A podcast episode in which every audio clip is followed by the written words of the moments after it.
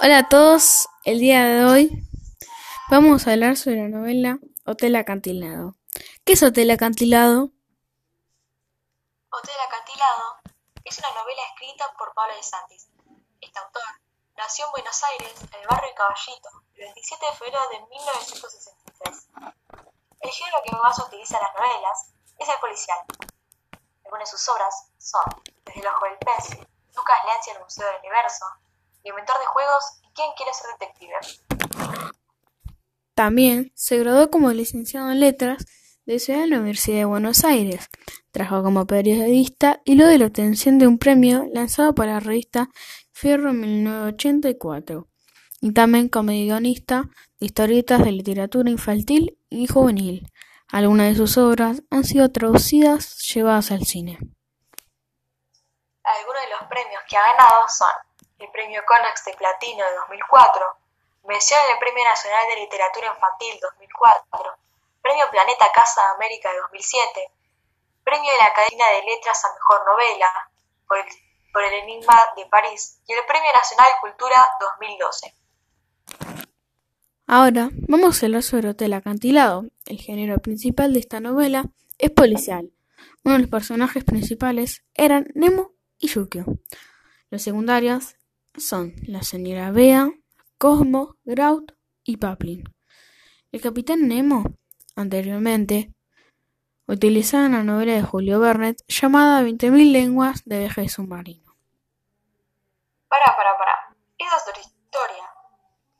Bueno, sí, está bien. La dejamos para otro momento. Entonces, esta novela se trata que el capitán Nemo, luego del entrenamiento del submarino Nautilus, decide ocultarse de sus perseguidores porque han puesto precio por su cabeza. Bajo nombre falso, compró un hotel perdido en la Patagonia, al borde de un acantilado.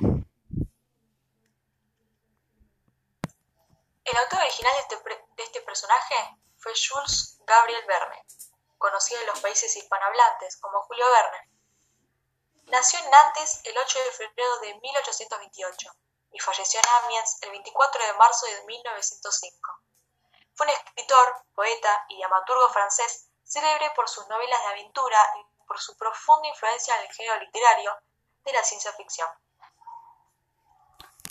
Es uno de los escritores más importantes de Francia y de toda Europa, gracias a la evidente influencia de sus libros en la literatura vanguardista y el surrealismo.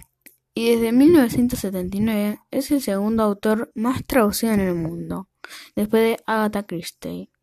Se le considera el padre de la ciencia ficción.